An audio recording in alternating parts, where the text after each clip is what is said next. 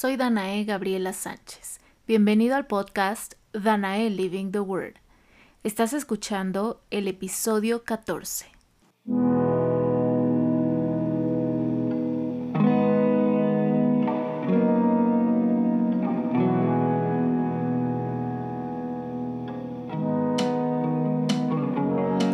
Si quieres tener una vida interesante, tomar las decisiones acertadas cada vez, disfrutar tus días al máximo y encontrarle sentido a tu vida, este podcast es para ti. Porque vivir la palabra de Dios no tiene que ser abrumador, religioso ni aburrido. Aquí hablamos de cómo luce una vida que vive la palabra de Dios. Una vida ordinaria con un toque extraordinario.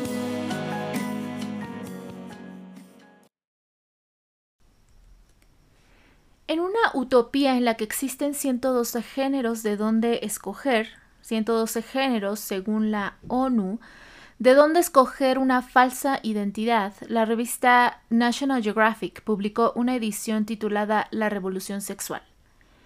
En la portada vemos a un grupo misceláneo de jóvenes, cada uno con títulos en letras blancas. Entre los títulos se encuentran intersex no binario, mujer transgénero, dos veces, bisexual, hombre transgénero, quien en esta portada es un niño, ¿sí? Un niño, andrógino y hombre. Sin embargo, en esta portada la mujer no existe. Esto me parece una completa incongruencia con las luchas feministas que están tan en boga a nivel mundial en la actualidad porque, como lo define la RAE, feminismo es, cito, principio de igualdad de derechos de la mujer y el hombre, fin de la cita. Y en Wikipedia lo encontramos definido como, cito, un conjunto de movimientos políticos, sociales, culturales, teórico-políticos, económicos, académicos y filosóficos que, según la RAE, postula el principio de igualdad de derechos de la mujer y el hombre. Cierro cita. Cabe mencionar que esta lucha mundial feminista convive con una revolución sexual, como acertadamente la llama National Geographic, en la que 112 géneros compiten por el protagonismo en las mentes, los espacios y las sociedades en la actualidad. Es decir, vivimos en una época de caos mental, psicológico y de identidad que muchas generaciones han experimentado, pero que está llevando a una guerra social, política y psicológica sin precedentes en el presente. Bueno, estamos al final de la historia de las naciones y esto es lo que es. Sin embargo, al estudiar y ver diferentes materiales, me he dado cuenta de que en realidad esta lucha o revolución sexual, diría yo mejor, de géneros, es una verdadera confusión incluso entre los miembros que la componen y que luchan por ella. En primer lugar, quiero resaltar que dentro de los géneros que se mencionan en la portada de esta revista se menciona hombre, pero en ningún lugar, como te dije al principio, se menciona la palabra mujer. Si yo fuera feminista o alguien a quien le interesan esas luchas de géneros, me enfadaría demasiado no ver esa palabra y diría yo, como les gusta mucho tildar a todo en esta época, que es discriminación. Aunque claramente vemos aquí que discriminación solamente es lo que ellos quieren promover, no lo que es digno de defensa. Mi pregunta es, ¿por qué no está la palabra mujer en esta portada. Esto tiene un lado espiritual además del social que más adelante vamos a desglosar. Vivimos en un mundo en que cada quien puede ser lo que quiere, como le venga en gana, como se sienta, como amanezca y como le quepa. Si alguien quiere ser un delfín, puede serlo y las leyes buscan la protección de tales trastornos. Y en países como en Estados Unidos, se está prohibiendo el uso de algunas palabras y pronombres porque son discriminatorios. Por ejemplo, la palabra mujer ahora es una ofensa y se sugiere el uso de persona menstruante o persona preñante. Claro, estas palabras no existen en español, pero es la adaptación que encontramos Aunque el uso de lo último se está dejando a un lado porque ahora la izquierda propone, todo esto por supuesto propuesto por las izquierdas, propone que un hombre puede quedar preñado. El género, por lo tanto, ya es algo del pasado, un género definido. Escuchamos con cada vez mayor frecuencia que el género no importa. Bueno, lo que existe importa y por ello en la actualidad está causando revolución. Dennis Prager hace un apunte muy interesante y acertado y quiero que sigas esta lógica con atención. El diccionario, diccionario Merriam-Webster ha cambiado la definición de mujer, indicando ahora que la definición de mujer es, cito, tener una identidad de género distinta de un hombre. Cierro cita. Así es, como lo escuchaste. Pero, dice Prager, ya que ahora no hay una definición concreta para hombre ni para mujer, porque ambos son lo que cada quien sienta que es, por lo tanto esta definición no significa nada. No puede ser lo opuesto de algo que no tiene una definición objetiva. ¿Cómo es que mujer puede ser lo contrario a hombre si mujer es solamente lo contrario de hombre? Y ninguno de estos sustantivos tiene una definición concreta. Toda la noción trans es completamente contraria a la noción no binaria. Si estás cambiando hacia el otro género, estás aceptando que existe el otro género. De modo que esa postura es completamente binaria. De hecho, no hay persona más binaria, asegura Prager con mucha razón, que estas personas. De otro modo, si no hay diferencia entre mujer y hombre, ¿por qué no simplemente quedarte con tu género biológico? Nadie está más convencido de la enorme diferencia entre hombre y mujer que las personas trans, no binarias, etc.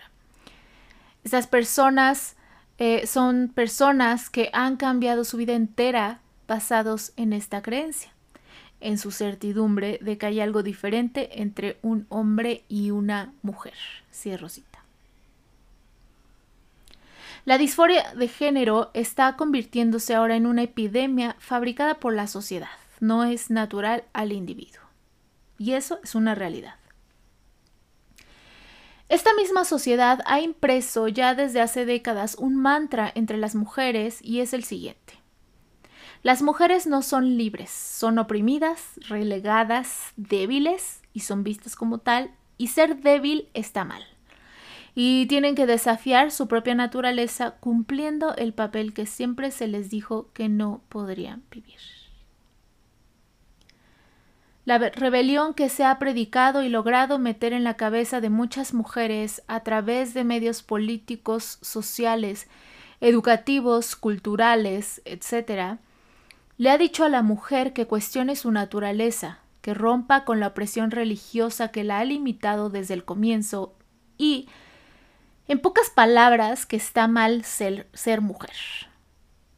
A la vez, el feminismo ha condenado la naturaleza del hombre porque estas filosofías rebeldes no están conformes con nada, todo está mal para ellas, y ha tildado a la naturaleza del hombre como masculinidad tóxica, queriendo hacer a los hombres más como las mujeres, lo cual es imposible, empezando por las razones biológicas que todos conocemos todos somos suficientemente inteligentes para reconocer, conocer y ver las razones biológicas, las diferencias biológicas entre un hombre y una mujer.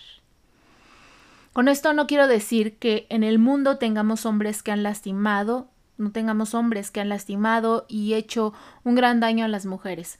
Desde luego que hay muchos hombres que han hecho grandes daños a familias enteras y desde luego que hay padres que han dañado tanto a sus hijos, que esos hijos en la adultez son personas que luchan con alcoholismo, drogadicción, homosexualidad, entre otras cosas, por el gran daño que estos padres les han causado.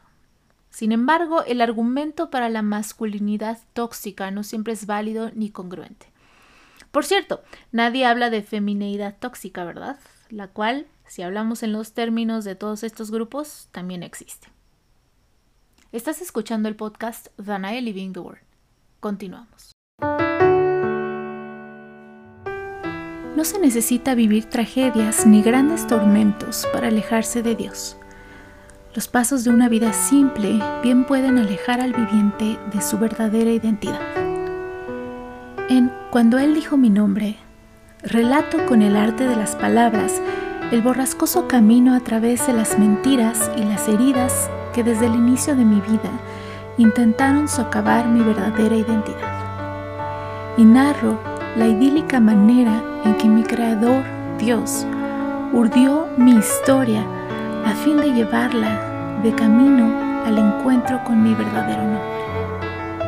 Cuando Él dijo mi nombre es una prosa poética acerca de identidad y propósito. Si no sabes quién eres, no podrás encontrar ni cumplir el propósito por el cual fuiste creado. Puedes ordenar una copia de mi libro hoy en Amazon, Google Play, Barnes Noble y christianbook.com.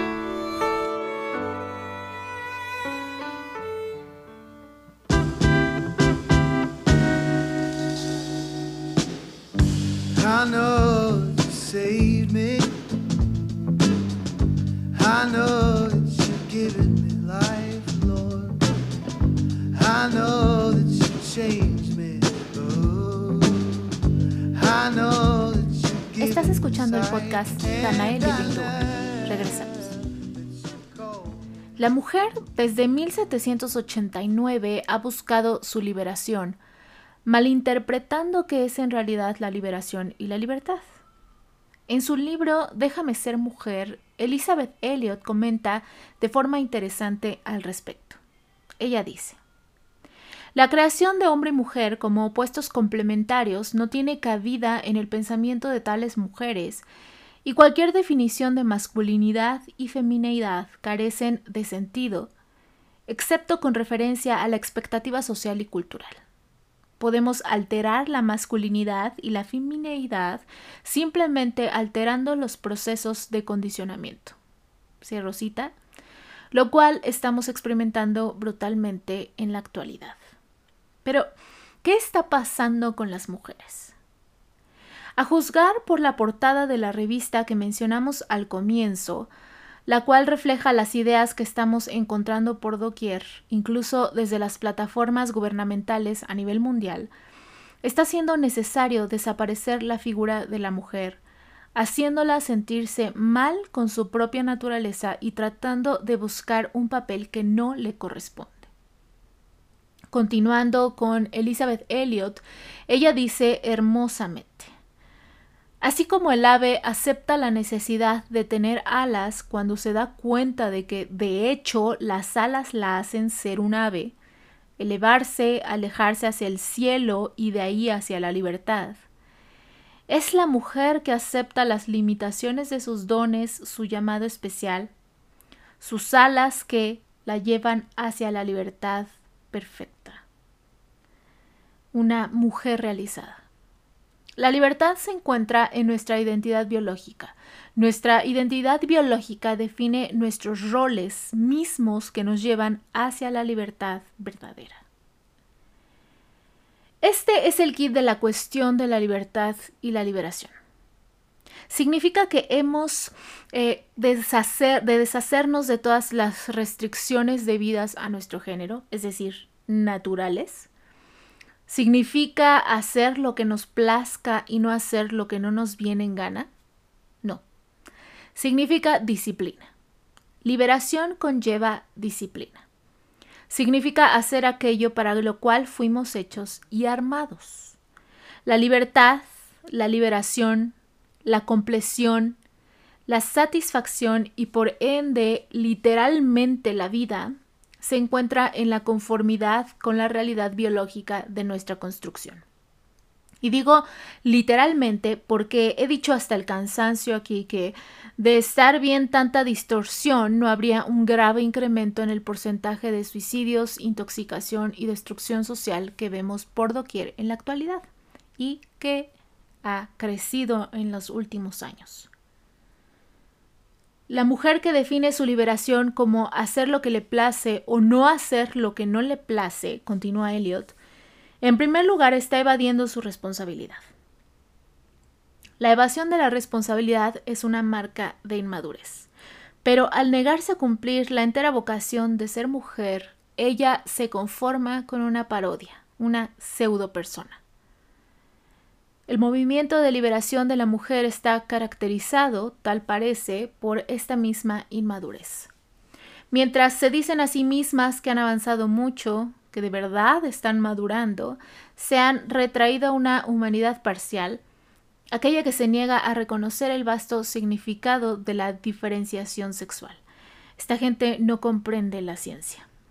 Y la mujer que ignora esa verdad fundamental, irónicamente se pierde de aquello que se ha propuesto encontrar.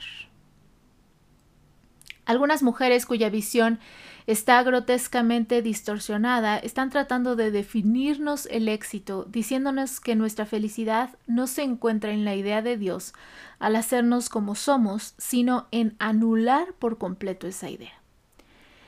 Esta es una lucha contra lo inmutable y lo invencible, la naturaleza genética. Fue Dios quien nos hizo diferentes, hombre y mujer, y lo hizo a propósito. Dios creó al hombre y a la mujer. Al hombre para convocar, para dirigir, para iniciar, para adaptar, para someter. Aunque nos apeguemos a una filosofía del origen distinta, la estructura física de la mujer nos dice que ella fue hecha para recibir, para cargar, para complementar, para alimentar aunque ambos han contaminado gravemente la naturaleza y la santidad de sus roles y por ello estamos en los problemas y las luchas y las confusiones en las que estamos. Toda mujer normal está equipada para ser madre. El cuerpo de toda mujer normal se prepara repetidamente para recibir y para cargar. La femineidad es un llamado, es una vocación. Y en este caso, todas tenemos esa vocación, naturalmente. Estás escuchando el podcast The Living the World. Continúa.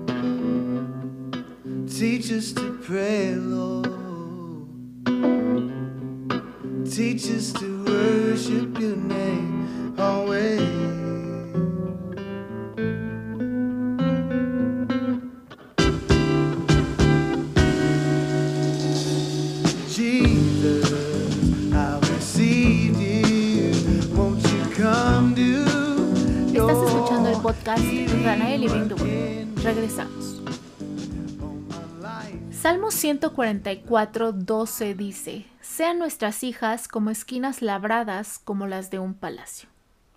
Esto me trae a la memoria la fastuosa decoración del Palacio de Versalles en Francia.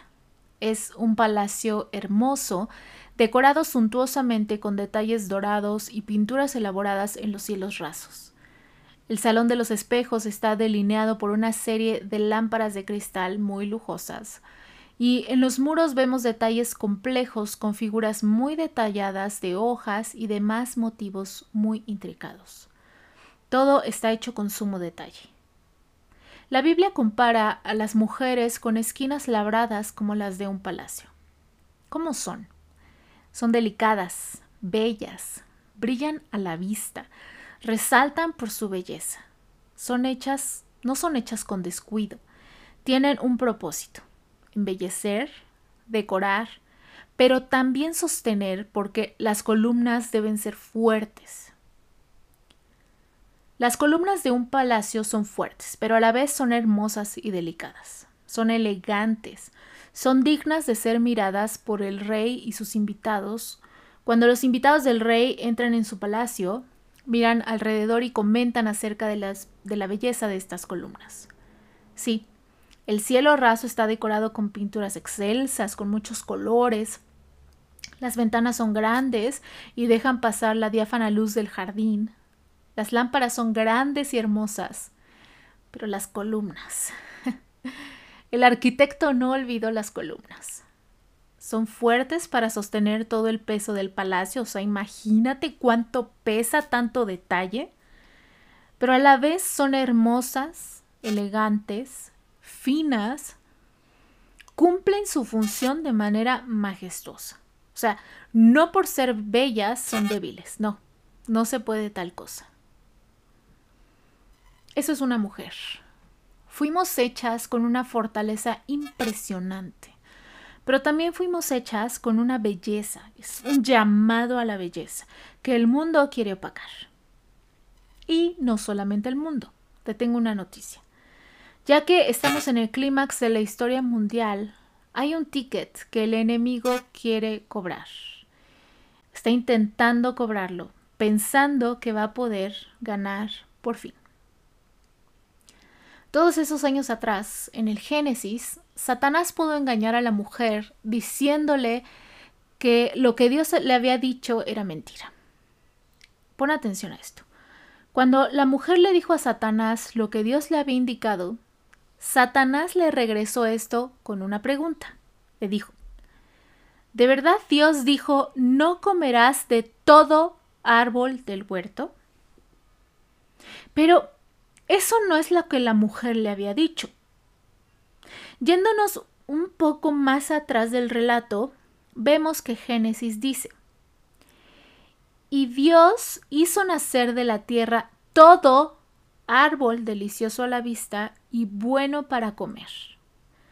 También el árbol de vida en medio del huerto y el árbol de la ciencia del bien y del mal.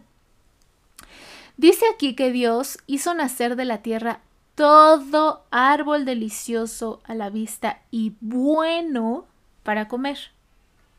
¿Pusiste atención? Lo que era bueno para comer lo hizo además delicioso a la vista. O sea, Dios no fue mala onda de hacer que lo bueno fuera detestable a la vista. O sea, se antojaba. Y luego dice el versículo 16 de Génesis 2, de todo árbol del huerto podrás comer, de todo árbol del huerto podrás comer, mas del árbol de la ciencia del bien y del mal no comerás, porque el día que de él comieres ciertamente morirás. ¿Te das cuenta de cómo Satanás cambió el script? Dice aquí, dice Génesis, de todo árbol del huerto podrás comer. Pero hay una excepción, una, una sola excepción. Pero del árbol de la ciencia del bien y del mal no comerás. Es decir, te doy una gran variedad, solo no puedes comer de uno, de uno solo. Pero Satanás cambió el script y Eva no se dio cuenta. Él le dijo que Dios había dicho que no podía comer nada. Él le dijo, no comerás, te dijo Dios, no comerás de todo árbol del huerto, de todo árbol del huerto. Eso le dijo Satanás que Dios había dicho. ¿Te das cuenta? Primero puso duda de la palabra de Dios y luego le puso duda del carácter de Dios. Dios dijo esto, entonces Dios es malo. Pero lo que según Satanás había dicho, fue mentira. Dios no había dicho que no podía comer de todos. Dijo que de todos podía comer excepto de uno. ¿Ves? Eva cayó redondita. No analizó las palabras, no pensó, solo actuó. Entonces, Eva experimentó el primer ataque a la identidad. Satanás siempre ataca la identidad. Dios es malo, no te ama porque no te deja comer nada. ¡Qué malo! Cuando en realidad ellos podían comer todo excepto una cosa. ¿Ves cómo funciona este juego psicológico? Dado el ataque a la mujer que Satanás hizo, pensando que así se iba a deshacer del plan de Dios, Dios no se iba a quedar con los brazos cruzados y puso en marcha el plan de redención, o sea, la venganza, la justicia. Él envió a su Hijo Jesús cumpliendo con su promesa en Génesis 3.15 que dice, y pondré enemistad entre ti y la mujer, entre tu simiente y la simiente suya. Esta te herirá en la cabeza y tú le herirás en el calcañar. Ahora, esto requiere de un estudio muy profundo, pero aquí vamos a ver lo práctico. ¿Cómo funcionaba esta redención? ¿Cómo funcionó? Una mujer dio a luz al Hijo de Dios, al Salvador, a quien venció al infierno, a quien le quitó el poder. Desde entonces, Satanás tiene mucho coraje con la mujer. Satanás tiene mucho coraje con la identidad del ser humano. Y por ello quiere acabar con todo lo que la mujer represente. Su identidad, su rol, su fuerza, su sabiduría, su identidad como esa columna fuerte y hermosa que está hecha para cargar, alimentar, sostener, amar, acoger, bendecir, para dar vida. Satanás sigue jugando el juego psicológico de la distorsión de la identidad bajo el cual han caído generaciones y familias enteras. Adán necesitaba más que una compañía de los animales o de la amistad de otro hombre, continúa Eliot. Él necesitaba una ayuda especialmente diseñada y preparada para cumplir con el puesto. Fue una mujer lo que Dios le dio, una ayuda idónea, perfecta, completamente apropiada para él, hecha de carne y hueso. No podemos hacer correcto uso de algo a menos que sepamos para qué está hecho, ya sea un seguro o un buque, o una persona, una identidad. La verdad es que el hombre no se ha ocupado de saber para qué está hecho y por lo tanto no ha hecho uso correcto de su identidad, de su persona, de la manera en que fue construido, de su biología y de su genética. Tu mujer fuiste hecha con una estructura genética apropiada y específica para un rol, un llamado, una vocación definidos, exactos, perfectos y ricos, de modo que el cumplimiento de estos te traerá completa satisfacción y felicidad a tu vida. Entender y hacer correcto uso de tu género te producirá vida. Literalmente, ¿eh? Tú eres una hermosa columna que fue hecha para alimentar, sostener, dar, producir, amar y embellecer el mundo que te rodea y el mundo que tú fuiste dotada para producir generaciones de personas que producen bien en el lugar donde fueron colocados con la identidad que fueron dotados. Vive y disfruta quien eres, porque Dios tiene un hermoso, hermoso propósito para ti. Vive hoy la palabra de Dios. Puedes encontrarme en Instagram como Danae Gabriela Sánchez, en YouTube Danae Living the Word, leer mi blog danaelivingtheword.wordpress.com y adquirir mi libro Cuando Él dijo mi nombre en Amazon, Barnes Noble, Google Play y christianbook.com. Gracias por escuchar. Charlamos pronto.